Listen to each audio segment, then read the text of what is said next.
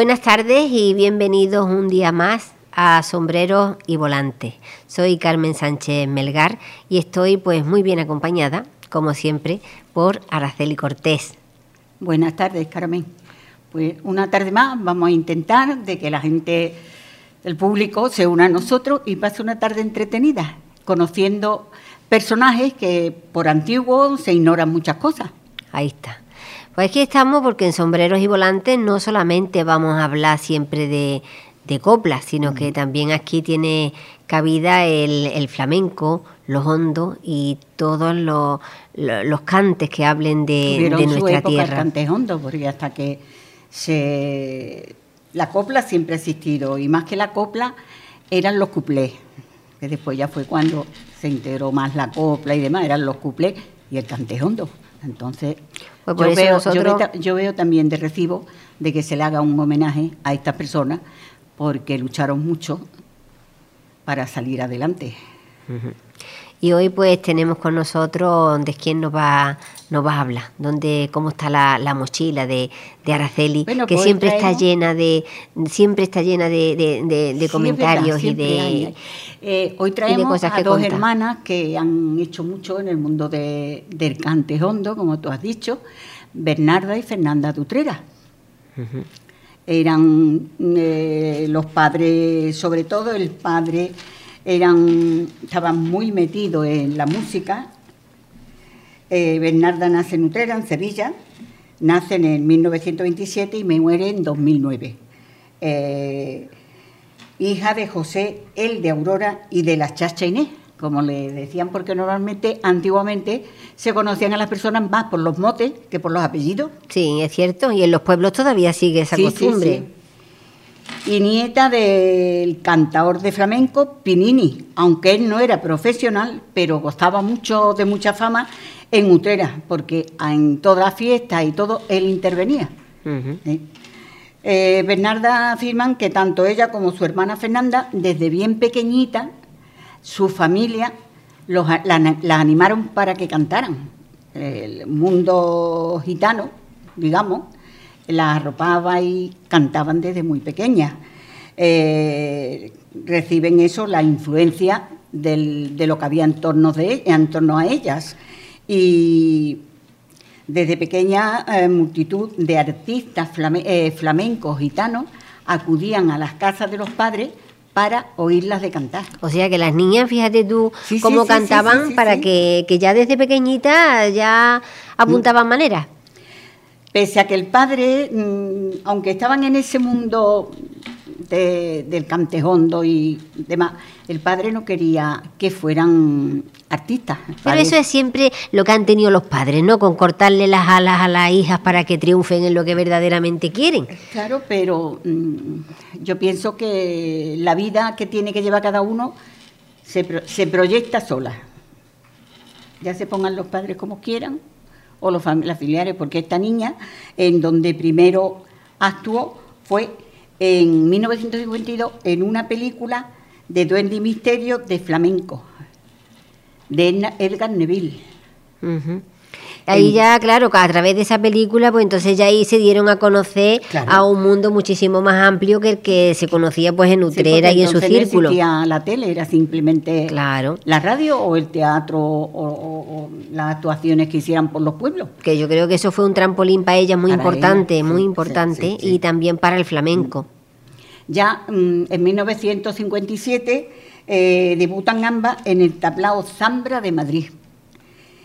En Sevilla graban su primer disco, porque les tiraba y ellas querían grabar en Andalucía. y entonces graban mm, de la mano de Antonio Mairena, que también fue un cantador de cantejondo. Claro. Y ya más tarde, entre el 62 y el 64, ambas actúan en el tablao de las Brujas de Madrid, que era muy famoso.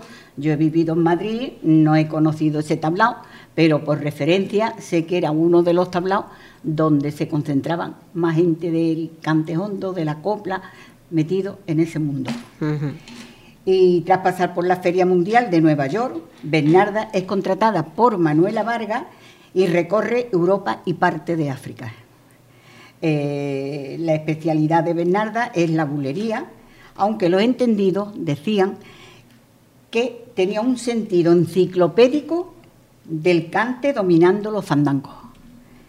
Las tarantas, las seguirillas, o sea que ella tenía un campo, no limitado, porque ella no cantaba, pero que mm, tenía mm, ese quiebro, ese embrujo, más en, eso, en esos palos. En esos palos.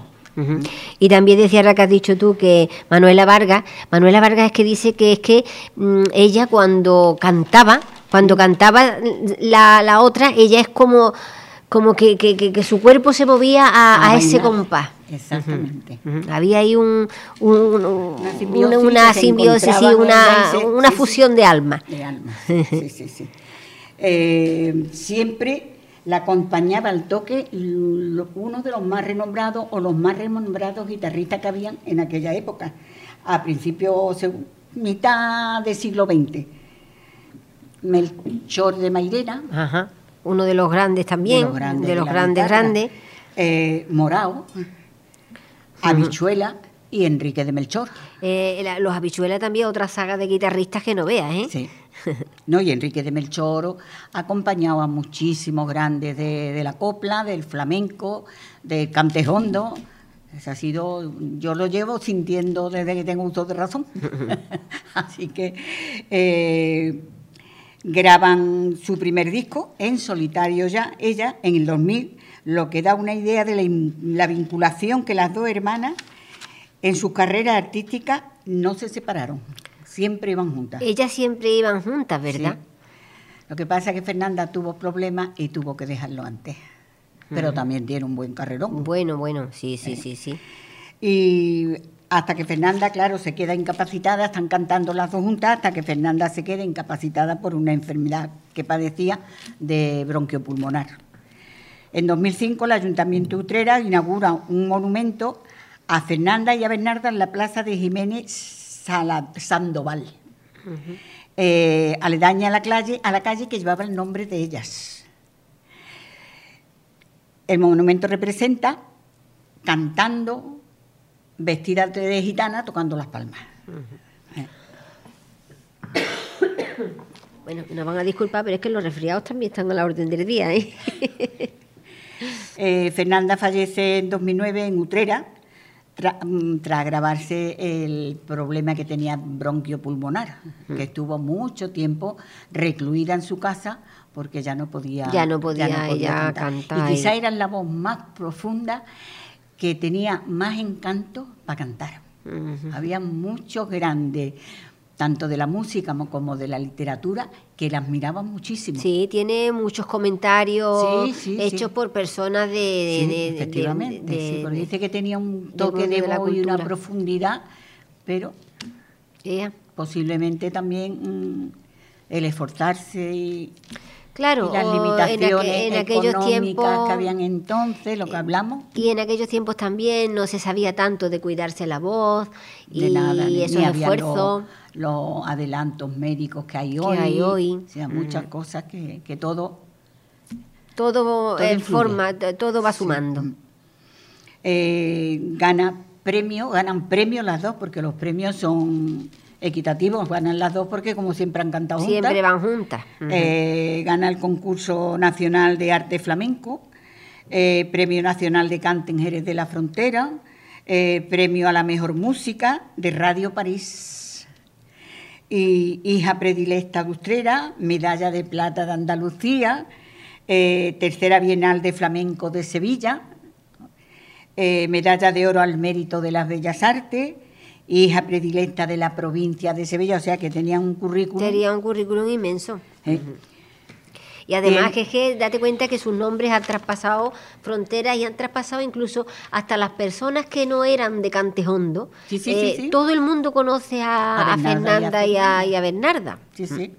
Tienen unas canciones dentro del mundo del cante muy bonitas, Sevilla, cuna del arte flamenco, Canta y baila Andalucía, Jaleo flamenco, por ver a mi madre lo que diera, mm, flamenco con Manuela Vargas, festivales flamenco, cantejondo con Antonio Mairena, o sea, todo eso son grabaciones que ellas tienen, eh, tienen el archivo del cante de flamenco, eh, medio siglo de flamenco, tienen también grabado bulería, flamenco en un concierto en París. Eh, luego, sí, el, concierto en, en, París se llamaba Raza y Compás, que posiblemente por eso le darían la medalla a la mejor música en 1988 en París. En París, sí, sí, ¿Eh? que fíjate que mm, es difícil también, ¿no? En, el, extranjero que concedan un premio así tan, tan grande a, un sitio donde hay menos afición y hay mm. menos conocimiento pues sobre, Luego el cante tienen también cante inédito de las dos hermanas por bulería, o sea, mm, tienen un currículum muy, muy, muy amplio. Y luego está Fernanda, que nace en el 1923 y muere en 2006. Esa, la mejor que ella cantaba por Soleares y fue reconocida en todo el siglo XX. Se le reconoció el arte a cantar las Soleares como ella las cantaba. Sí, porque eso se le, se le peropeaba también mucho pues esa voz ronca, eh, rota que tenía, esa voz opaca, esa voz tan profunda. He comentado que mucho artistas y muchos literatos que se reunían en estas salas que ellas estaban y demás, dicen que Fernanda tenía mucho más quiebro de voz, más bonita que pudiera tener la Fernanda. Bernarda, perdón. Bernarda, Bernarda. ¿Eh? Porque dice también que es que ella cantaba mm, también muy, muy, que no la había, digamos que era la mejor en su estilo, ¿no? Porque nada más que se, que se conocía con ese modo de, de cantar a, a otra cantadora y tocadora de guitarra que se llamaba La Cerneta. La Cerneta, lo que pasa que era más antigua y no quedan discos grabados, pero sí que quedaron canciones que, bueno, pues otra gente se ha encargado de, popularizar y con el boca a boca, pues dice que solamente era comparable a, la Cerneta.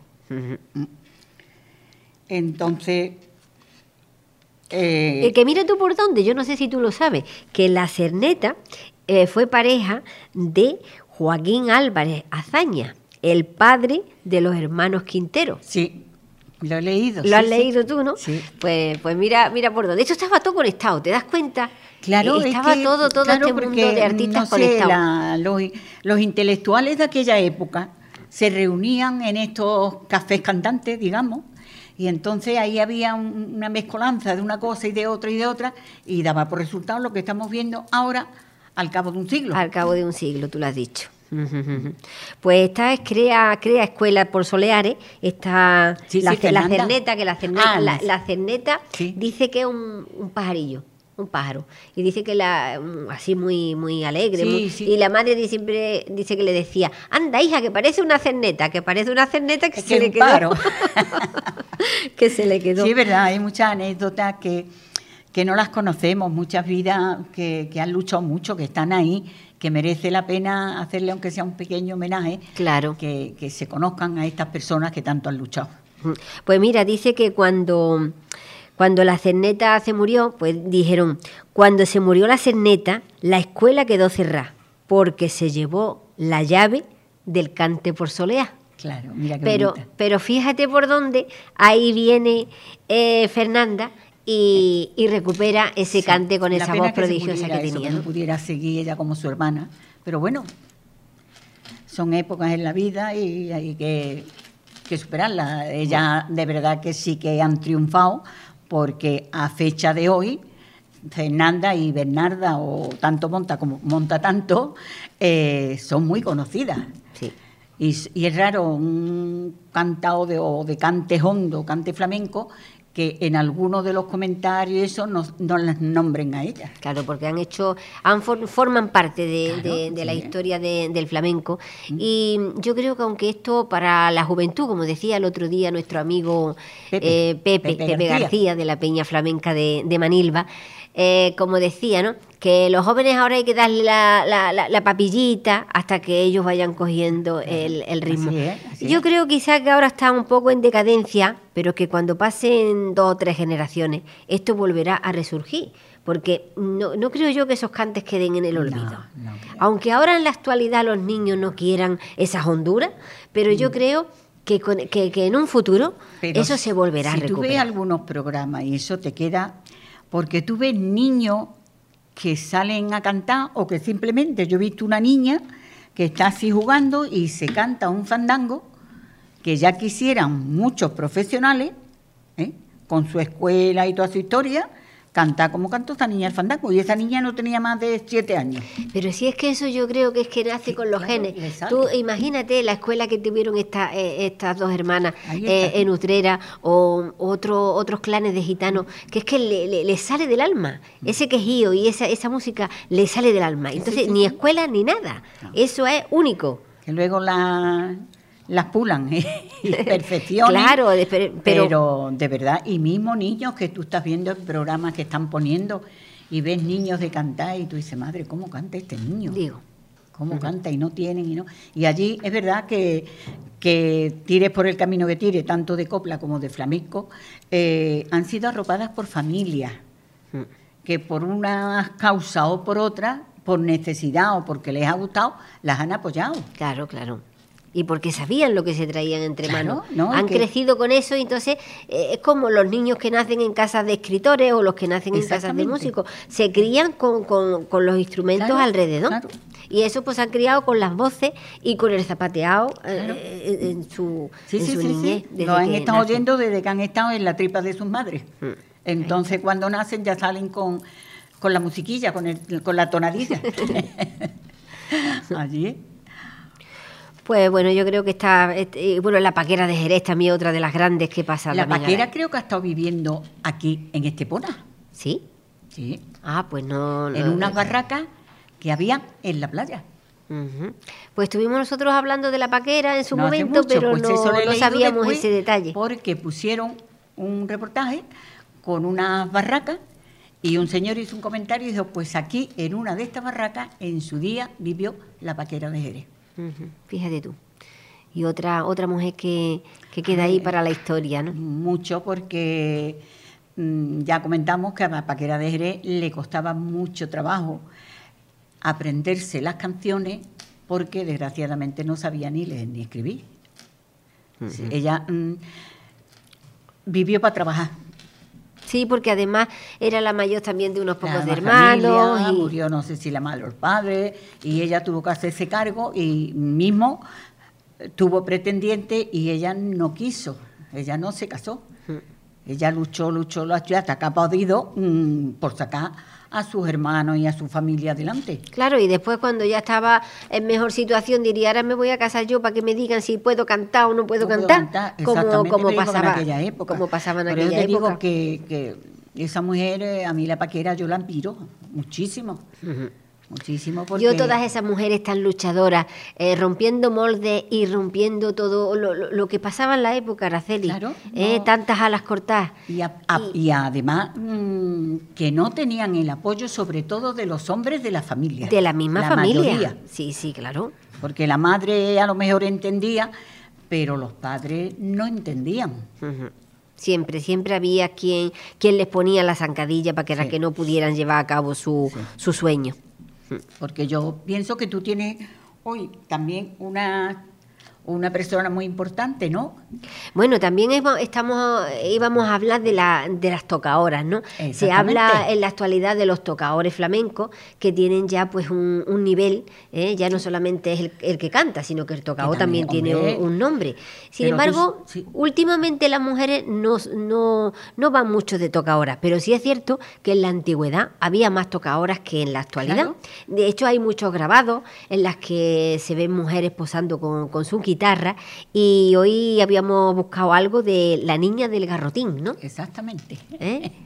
Para más seña, la antequerana. La antequerana. Paisana tuya. Otra mujer valiente y, y, fíjate, eh, pues cuéntanos un poquito de, de, esa toca ahora, ve qué es lo que tú pues has descubierto por ahí. La antequerana, Josefa Moreno, Nace en Antequera en 1889. Ya ves, casi nada. Sí, sí, a final casi del siglo, pero vamos, se lanzó. Eh, y murió olvidada y en la miseria. Olvidada en la miseria, pero fíjate tú los, los éxitos que cosechó. Sí, Que a donde quiera que iba, era sí, extraordinaria. era, vamos, todos los Arrasaba, periódicos, los sí. periódicos contaban maravillas de ella, ¿eh? y cómo triunfa, y yo no me puedo explicar cómo después llegó esa mujer a, esa decadencia tan, tan grande. Yo pienso que como viven tan en la miseria, pienso, no sé, yo lo haría, que una vez que ya se ven con medio, no se privan de nada. Y si tienen que ayudar a la familia, ayudan. Y luego tú sabes que en el momento que tienen un fallo, cualquier cosa, empiezan a darlas de lado. En el momento que salga una que parezca que va, ya se van por ella y las van dejando. Pienso que es así. La vida es muy ingrata. La vida es muy ingrata. Es sí. muy bonita, merece la pena vivirla, pero algunas veces muy ingrata. Pues yo pienso que todas esas mujeres eh, lo que tuvieron que luchar, ¿eh? lo que tuvieron que luchar en ese mundo de hombres, y, y- y bueno, pues las que pudieron saborear las mieles del éxito, como por ejemplo la niña del garrotín, porque sí, Sí. que es cierto que, que es que tuvo muchísimo Empieza éxito. muy corta, era, ¿eh? Empieza era muy pequeñita. Muy pequeñita. A cantar acompañada a ella misma a la guitarra. Y algo tan sólido hoy, pero no tanto en aquella época. En aquella época que una mujer tocara la guitarra, lo que hemos hablado. Eso era un bicho raro. Sí, porque las maneras eran como más educación, pues que tocaran el piano, como Sí, más esas eran figura, las- eh, pero, pero ella se Sí, saltaba las normas sí, y a sí, la sí. torera. Eh, en 1903 debuta en el café de, de la primera de Jerez. Y en 1904 se presenta con éxito en Melilla y Tánger. O sea, ya... lo ya que yo- había traspasado... La frontera. Yo siempre he dicho, me habrás oído que siempre lo he comentado, que muchísimos artistas han tenido que cruzar el charco y ellos han querido ir a Marruecos. Porque, mm, no sé, parecían que era, aunque también han cruzado el charco para el otro lado, que se han ido a América y también han triunfado También han muchísimo triunfado. y han estado mucho tiempo.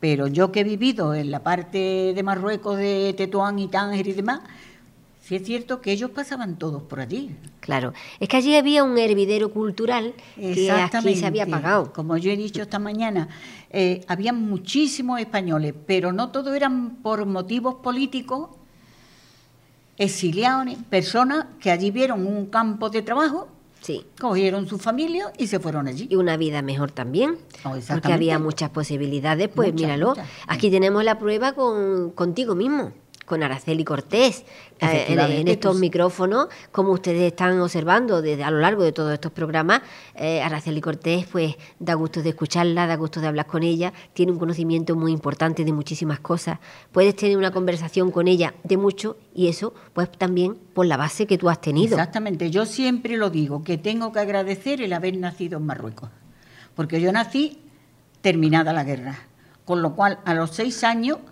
mi padre no era ni funcionario, ni era militar, ni nada, mi padre era un cobrador de autobuses. Mi madre nunca, afortunadamente, trabajó en la calle. Mi padre se valía de todos los medios, si dormía, dormía, y si no dormía le daba igual al pobre.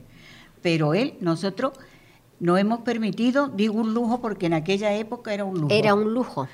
Estudiar en un colegio privado. Los primeros estudios los hicimos, las primeras letras, en un colegio público, en el Grupo España, en Tetuán.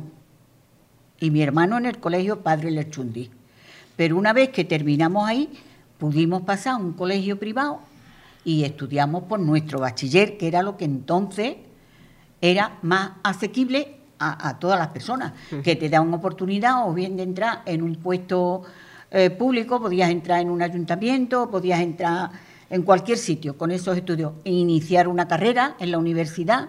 O sea, tuvimos, yo siempre lo digo, fuimos unos privilegiados. Claro, porque el, re- el 80% de, de los No que vivían en España edad. no, no, no Yo tenían lo veo muchas veces ninguno. porque mm, voy a cosas, hago cursos y hago cosas y veo muchas personas alrededor mía que con mi edad no saben leer ni escribir. Claro, eso es una pena muy grande. Y a mí me da mucha pena porque Sí. Sí que han podido, que han tenido, porque aquí hubo una época que hubo oh, colegios, pa- clases para analfabetos, porque un primo mío que estudió magisterio en Tetuán estuvo de profesor en Cádiz y bastante tiempo para la campaña de analfabetización. Sí, después sobre los años 80 ha habido también Sí, muchas, sí, muchos sí. programas. Pero claro, una mujer que a lo mejor ha criado seis o siete, ocho hijos, ya lo mejor decía, me voy a poner yo a estudiar. Sí, ya por ya porque digamos han, han aprendido a vivir y ya está, y es lo con esa tiene. actitud y ya no También les interesa. contamos, mm, y no quiero molestar a nadie ni ofender,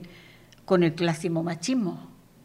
Yo sé de personas que han podido entrar a la universidad y han podido ir a los institutos, se han casado jóvenes, han querido seguir, y le han dicho a los maridos, no, no, tú ya no, estudiar más no, porque tú ya te has casado. Ya está, sí. y lo sí, has podido seguir. sí.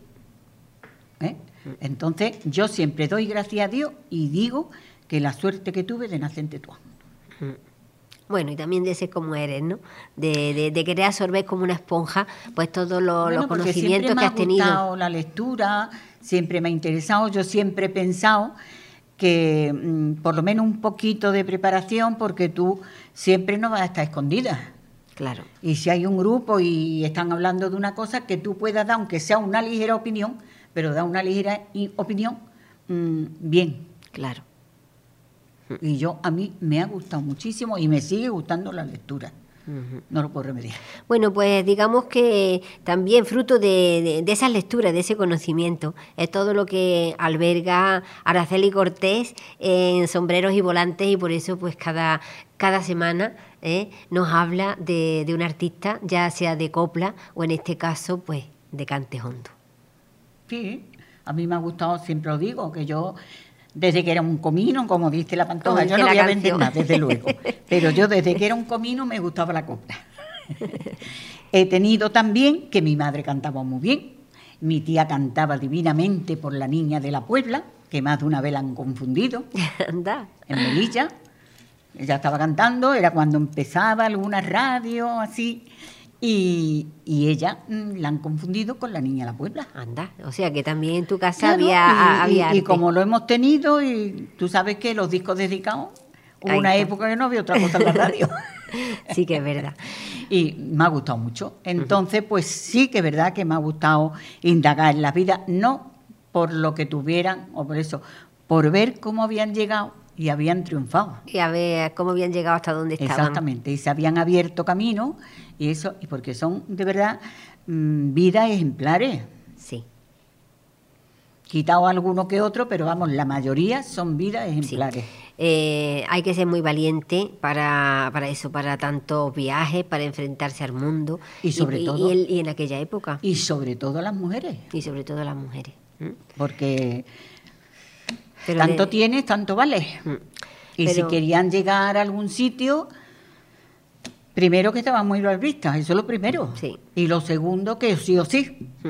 Entonces, son dignas de admirar. Sí, sí que sí. Han roto.